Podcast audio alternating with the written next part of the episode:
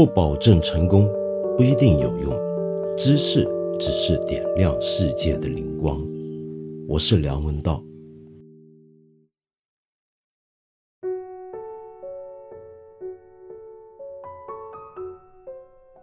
我不晓得听八分这个节目的你啊，有没有留意到最近文化界有一个消息？说大不大，说小不小。说大不大，是因为它不是一个多么热门的重要事件，在很多主流媒体上面都会大加报道。但是它也绝对不是小事，因为你可能会注意到。许多文化媒体或者自媒体都在谈这件事情。我说的，就是沈公沈昌文先生的去世。在上周末呢，沈公在家睡去，享年九十岁，是高寿啊。我后来呢还打听到，他走之前两天呢，其实生活还像他平常那样子，该吃就吃，该喝就喝。晚上大半夜的，也都还是做着他最常做的事情，那就是扫描各种他看到的有趣的报章、杂志上面的文字。说起沈公啊，我都不知道该如何来讲是好，因为我常常怀疑听这个节目的朋友都很年轻。最近我发现，那也许有许多人不太了解。沈公对我们那个年龄代的人的影响，怎么说呢？这话 先从我跟他结缘开始讲起来呢。我特别荣幸，在二零零九年的时候，我有一本当年有一本新书出版，那么很荣幸能够邀请到沈工呢来当这个嘉宾。然后呢，当然在这种场合，沈工呢是很会说话的。那么他就好好的美言了一番，但是我时常怀疑他只是要给我这种小辈呢捧捧场，那么就说些好听的话。那么沈公啊是格外会做人的，怎么样个会做人法呢？那么你就从他过去做编辑的心得就可以看得出来了。他做编辑做的是什么编辑呢？这就要跟你讲起为什么大家怀念他了。你当然知道三联书店，这是中国最有声望、最有地位的出版社之一。三联呢，是在一九八六年的时候被当时的中央政府恢复它的独立出版机构的地位的。而当时他一恢复这样的地位之后的第一任总经理。就是沈昌文先生，我们都叫他做沈公。就是从那时候开始，三联呢就逐步业务蒸蒸日上。当然，此前也就有了很了不起的积累啊。那么，三联最有名的很多的著作，都是在沈工当编辑的时候呢去推动出来的。比如说杨绛先生的《洗澡》《干校六记》跟《我们三》。那么当然还有巴金先生的《水响录》，以及当时呢在中国是格外畅销的一部书，那到今天可能也都还有不少读者，那就是房龙的《宽容》。说起那个年代啊，其实很多出版现象是今天大家可能不能理解的，比如说武侠小说，像金庸为代表的当年叫做新派武侠小说的出版。那个时候啊，出武侠小说呢是件大事儿，因为第一，这些作者是海外人士；第二，这些书呢在意识形态上，在那个时候要出还是有点挑战性的。曾经有出版社就因为出过金庸的武侠小说呢，后来呢被迫要写检讨。但是呢，那个时候呢，沈昌文先生呢，沈公呢就想办法推动，让三联出版一整套的。金庸的小说，当时那个时候最大的一个阻力，你知道是什么吗？他最担心的是什么？这个说起来你今天很难想象，就是当时新中国呢纸张还不够。如果说武侠小说畅销，那肯定是畅销的嘛。金庸的小说卖的太好了，那么本来要拿去印别的书的纸，说不定都得拿来印金庸的武侠小说。那么如此一来，不是很对不起其他大家觉得。更有文化跟学术价值的好书吗？那所以这是一个很费头脑的事情。于是沈公当时就想到啊，他们几个同事就觉得，我们能不能从统战的角度来考虑这个问题呢？那你看，金庸是当时香港的一方名人，主持重要的媒体《明报》，然后呢，在海外拥有重要的华人读者群。那所以把他引进大陆，这是否有利于统战呢？居然是从这样的角度去替金庸的武侠小说呢扫平了障碍。你这么听起来，你大概会以为当年的。八十年代的文化跟出版情况一定非常的闭锁，一定是有很多的阻碍。那当然是有的，但是其实也并没有刚才这个故事所暗示的那么厉害。你比如说那个年头，三联出版社有一份非常重要的刊物，直到今天都还很重要，但是放在那个年代可能更加重要。我说的就是《读书杂志》，《读书杂志》啊。当然不是沈公创办，他早在一九七九年四月就有了创刊号。但是呢，沈公后来做他的总编辑，起到的影响却是特别特别大。但是沈公呢，他就说得很清楚，那个时候啊，他之所以有后来我们大家都钦佩的成就，主要也是前面有人。那比如说前面的陈汉博先生、陈元先生等等，史梅先生等等，都替他打下了很好的基础。呃，你知道那个时候读书杂志创刊是很轰动的一件事，那是一九七九年的四月，就像我刚才讲的是他创刊号，然后里面就发了一篇文章，这篇文章很猛啊，那就是李鸿林当时的。中宣部的理论局副局长，他写的一篇文章，这篇文章叫做《读书无禁区》，可以当做是读书杂志的宣言。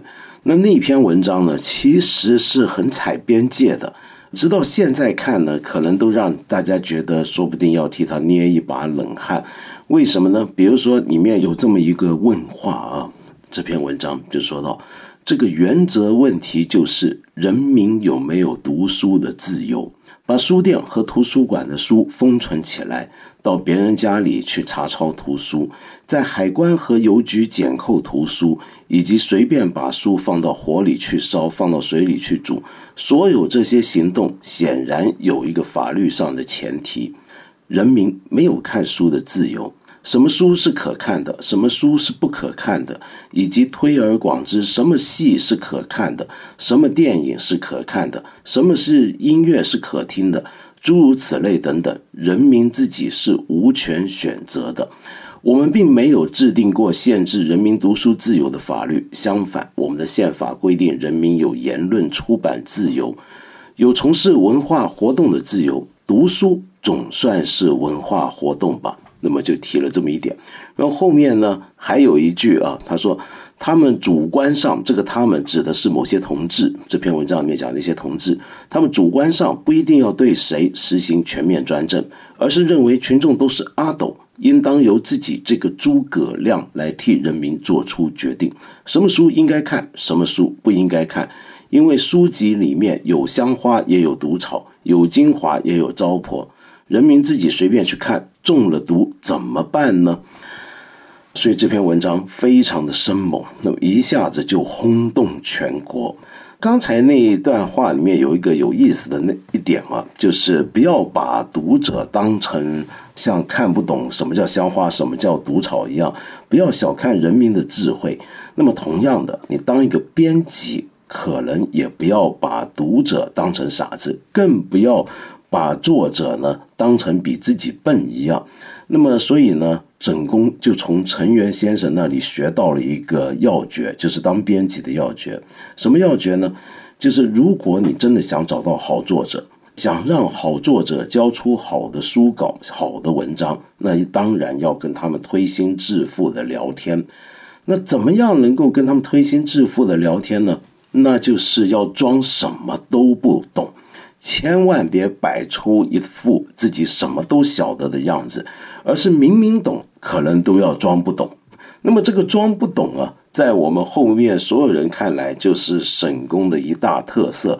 你如果认识他或者有幸见过他的话，你就会了解我的意思。他永远都是一副笑眯眯的模样。老了之后呢，耳朵不太好了。那么坐在饭桌上，常常大家拿他开玩笑，跟他说话呢，他也是就专心吃喝。直到呢你大声点喊他，拿他开玩笑，他这时候呢才糊里糊涂的应几句。那个样子呢，看起来傻傻的、懵懵的，但其实我常常觉得他是什么都听见了，根本心中有数。那么，所以呢，他就是用这样的精神来办读书杂志，办这样的杂志，用这样的精神，他得到的效果是什么呢？那就是把自己当成一个业余人士。用他的话来讲，那就是把自己当成知道分子。我有点怀疑“知道分子”这四个字，大概是最早就是沈公自己去普及的啊。呃，什么意思呢？那就是他不是一个知识分子。他身为一个编辑，他常常说自己是个学徒出身，他也没说错。因为一九三一年在上海出生的他，最早的工作是在银楼当学徒，后来呢也没有受过特别高等的教育。那么事实上，当时的三联的读书杂志里面受过高等教育的人根本不多，所以一帮人呢都是有一些业余性的东西在的。也就是说呢，都不是什么受过专业的高等学术训练的大知识分子。这有什么好处呢？做编辑或者做文化，那就是你对什么样的学问呢，都能保持一种没有偏见的态度，尽量让各种意见、各种流派的心知跟思想都能够出现在这个刊物跟自己出版社出版的书里面，于是就出现了一种兼容并蓄的气氛。可是这里面当然还是要有一个标准啊，那个标准是什么呢？就是要办一个有通史性质的一个刊物，这不是一个学术刊物，而是有学问的人写东西给一些一般读者来看。而这所谓的一般读者，就是我以前讲过的正常读者。这种读者呢，英文叫做 general reader，也就是吕淑香先生当年跟沈公说过的那种人。这种人是什么样的人呢？这种一般读者，并不是一般会字的。看得懂字的不是文盲的这种读者啊，而是一批对知识、对思想、对文化感兴趣，什么东西都知道一点，但是你又不能够把他们当成专业人士来看待的这样的一种读者。那这个杂志就是办给这样的一个读者群看的。在那个仍然大家依赖印刷媒体跟大众媒体的年代，这样的一份杂志办出来，那这个影响力就太大太大了。很多今天在中国学术界直牛耳的人，在当年那是青年学者，比如说像葛剑雄先生等等，许继林先生等等，都是在上面发表文章。然后这些各自学有专精的人，为什么愿意给他写文章呢？那主要就是沈公跟他的编辑团队们，还有他的前辈们，他们懂得去跟这些作者打交道。那么沈公自己跟作者打交道的办法呢，那就太有名了，那就是吃。他是个吃货啊，用我们现在讲法讲，他特别爱吃，尤其喜欢苍蝇馆子，因为他还有一个译文，就是他。个人生活上面呢不太讲卫生，据说他去世前两天呢，他的女儿去看他，打开房门看到也是满地的酒瓶跟果壳，那很有他的风格。他平常吃饭呢也不是那么讲究干净不干净，但是很讲究要吃得好喝得好，这是他很重要的一件事情。那为什么吃饭跟约稿组稿这么有关系呢？那是因为他有一个概念，他认为呢。所有的人脉都是透过饭局而来的，而在饭局上，让作者们吃到他爱吃的，吃好了之后，那么什么话就都可以聊开来了。他自己当然是特别爱吃啊，这个不用讲。所以王蒙先生就曾经说过，说沈昌文在发展北京餐饮营业上做出了贡献，指的就是这个意思。我觉得我什么样的事情都没学到神功，那这一点上，哎，我倒是可以勉强的去跟随一下，那就是爱吃，然后喜欢跟作者吃，喜欢跟我们的讲者吃饭，然后喜欢请他们吃好的。到底这么吃完之后有没有效果呢？估计效果不大，但是呢，也总算是能够安慰自己，叫做继承了沈工的某种的当编辑的理念，做文化事业的一个方法和手段。我印象中的沈公啊，他虽然不是那种科班出身的大知识分子，但是其实读的书非常多，然后最重要的是人生积累下来的智慧很厉害。那这个智慧是什么呢？简单的用四个字去讲，那就是大智若愚。就像我刚才说的，什么事都装不懂，但是在这里面其实还蕴含着很深的做人的道理。那这种做人的道理，在我们国家做文化事业。那是非常重要的一件事情，怎么讲呢？我举个例子来给你听听看。这些例子呢，完全能够从沈公自己当年写的一些的回忆文字里面看得到啊。他就说到呢，他有一回他自己年轻的时候，他为读书写了一点什么文字，拿去给陈元老师看，给陈元先生看。陈元看完之后就把他叫过去，这里面他文章这么想，他说：“陈老呢，郑重其事的对我说，沈昌文。”你以后写东西能不能永远别用这种口气说读者应当如何如何？你知道我们同读者是平等的，没权利教训读者应当做什么，不应当做什么。你如果要在读书工作，请你以后永远不要对读者用应当这种字眼。然后呢，他再发现啊，这里面不只是对读者平等，而且是对很多你以为很重要的人也是要有这种平等的态度。比如说，他说陈元先生在读书提出种种纲领主张，最后呢要审定重要稿件。他为人温和，不如另一位元老陈汉伯先生的俊极，但在关键问题上呢也绝不妥协。记得有一位著名的诗人和翻译家写了赶诗的旧诗，在读书发表。某日，我们忽然收到署名某某办公室的来信，并附一文，批评说这些诗是反党反社会主义云云。那么好了，这个来信，这个文章到底发不发呢？读书众帅反复讨论，最后陈元老一句名言获得大家首肯，说什么呢？读书的性格应当是容许发表各种不同意见，但不容许打棍子。此文经个人反复阅读，认为不是真名，而是棍子，乃退。你看厉不厉害？但是问题是你收到某某办公室来批评你刊物上登的一些的东西是反党反社会主义，然后这一篇东西你敢不登？除了有当年这些老人的这种气魄之外啊，恐怕也多半还要有点当时的局势当背景来考虑才行。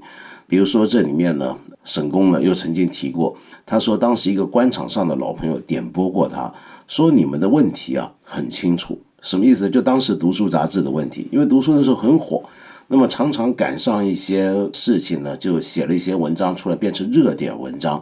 那么这个问题呢很清楚，指的就是这个了。这叫什么问题呢？叫哪壶不开提哪壶。回来细想啊，沈公就觉得这话说的对极了。我们原来的思路呢，多半是看哪里有事儿会热或已经在热，赶紧去凑把火。我们又不是新闻杂志啊，那干这个干嘛呢？打这以后，他就决心避开热点。首先要有信心，究竟当前是改革开放的大形势，路数尽多，何必拘于一点二点？许多问题看来很冷，你可以去把它们烧热。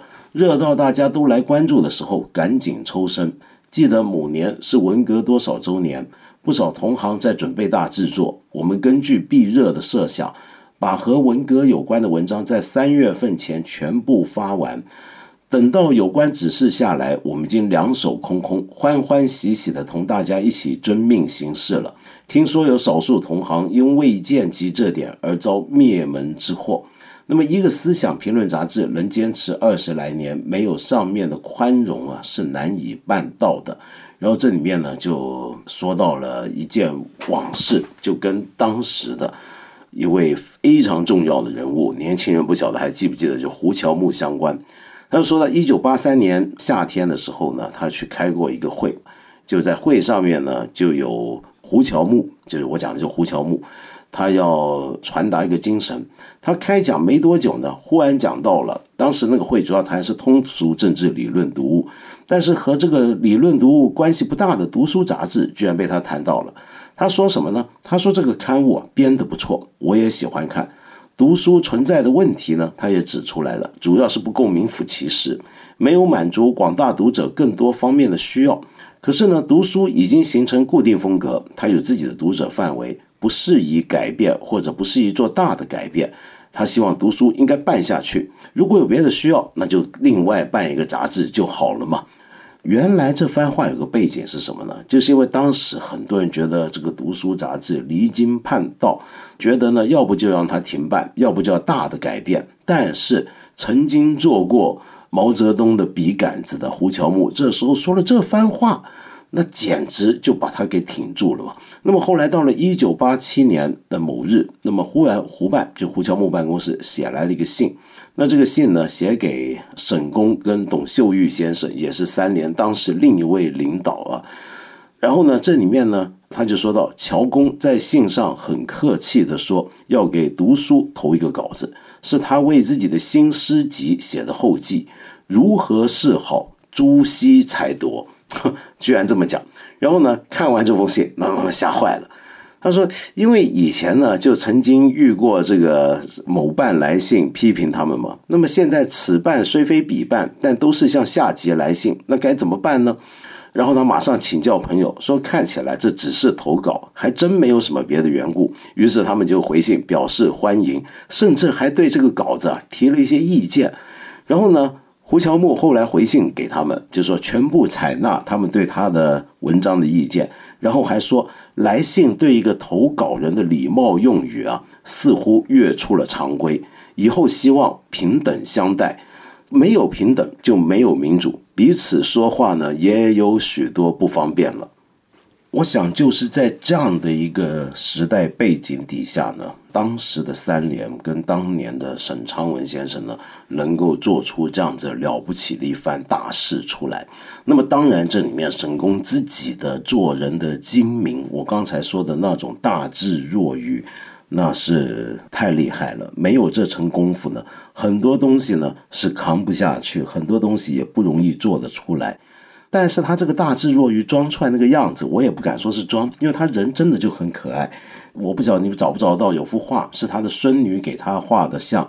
那这个画像呢，很精彩的捕捉到了沈公的神态。那是什么呢？就是永远背着一个巨大的双肩包，里面背的就是他在路上买回来的书，然后两手还各自提着一袋一篮子书，一捆书，两捆书握在手上。他那时候真的是到处去买书嘛？其实到他晚年也常常在很多书店能看到他。他甚至会跑去一些地方买盗版，那些盗版其实并不真的是盗版，而是一些港台书在地下渠道里面贩卖。那么他却兴冲冲的买回来，然后买回来还说呢，他是帮国家去没收那些书，诸如此类，这都是他的一个为人的一些的案例。然后呢，你还可能还听说过他怎么样讲英文，怎么样讲俄文？俄文他是学过的，英文估计也是跟俄文一样是自学的吧。那么讲的其实并不怎么样，但他爱讲，对着老外呢能够讲几个小时，也不知道是怎么讲的啊，很有意思。反正是很有意思的一个人。说起来，我们今天怀念他，也有点是怀疑那个年头。那个年头呢，你看三联读书杂志啊。是在海内外都得到重视的一份刊物，估计今天也很难有这种情况，就是在台湾、香港、世界各地都有人，就文化人、知识分子等着要读读书，而看读书的时候，心里面是没有半丝的政治意识形态立场所导致的偏见，就是觉得读书的文章好。又有趣，而且能够让大家学到很多东西。所以到了后来，我的老朋友、老前辈陈冠中先生还在台湾出版了读书的繁体版。那么当然，这个台湾的文化气候不一样。那么后来呢，没办法继续做下去，有点可惜。但是当时知识界里的朋友，没有人不称好的。对于这份杂志，那是一个很难得的年代，就是三个地方呢，我们大陆、台湾、香港呢，三个地方呢。各自呢，觉得自己都在走上不同的道路，但是都有种感觉，觉得我们的大方向大概是一致的，觉得或许将来某一天，我们在这个道路上面是会遇到彼此的，而正好也是那个时候呢，三个地方都出现了很多很有意思的刊物、知识刊物。我还记得那时候台湾的《文心》杂志，不是当年李敖七十年代那时候啊，而是后来复刊的《文心》刊物，封面就常常有大陆的著名的作家当封面人物，也有著名的导演，比如说那时候刚刚在国际上。亮出名堂来的张艺谋导演，都在台湾有很多的追随者，很多的粉丝，也透过这些刊物跟出版呢介绍到台湾。那么香港那就更不用说了。这就不由得让我想在今天节目结束的时候呢，送给你一首歌，你一定听过，因为这大概是我认为全世界华人没有人不懂、没有人不知道的一首歌，也很有可能是今天如果有个演唱会有人唱起来，是不论你是来自哪里的华人，你大概都能跟着唱几句的一首歌。那唱歌的人也是沈工自己最喜爱的歌星，很有八十年代的味道，那就是邓丽君。我选的这首歌呢，就是《月亮代表我的心》，很有意思。你想想看，那个时候没有所谓的文化软实力输出这回事儿，但是就确确实实的有了文化软实力的输出。电影上面，香港电影呢，那是横扫东亚地区。包括最近呢，在我们华人世界，在全球非常红火的韩国，那时候还没有什么韩国电影、音乐、电视剧什么事儿，他们都在听我们的歌曲，所以这首歌还有韩文版，还有越南文版，还有泰文版，还有俄文版，那真是软实力输出了。我们来听听看八十年代的软实力输出的代表作《月亮代表我的心》。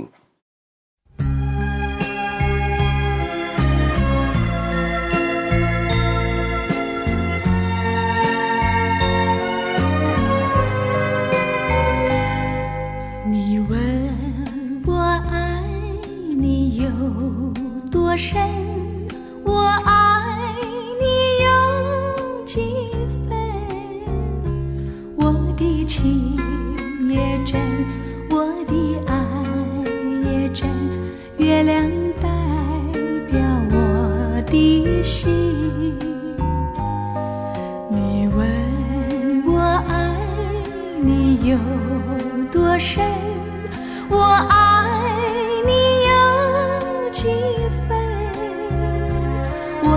情不移，我的爱不变，月亮代表我的心，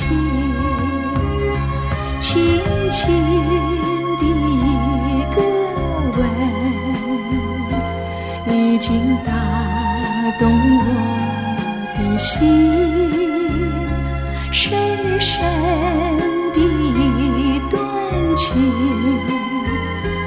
叫我思念到如今。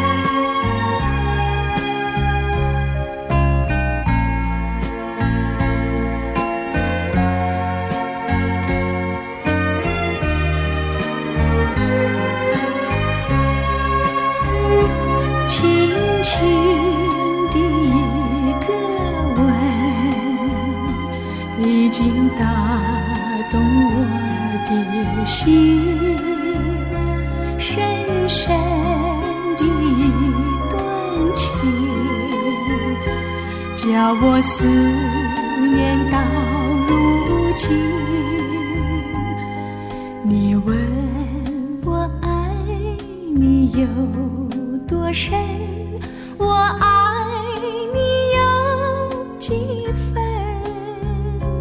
你去想一想，你去看一看，月亮代表我的心。你去想一。想你去看一看，月亮代表我。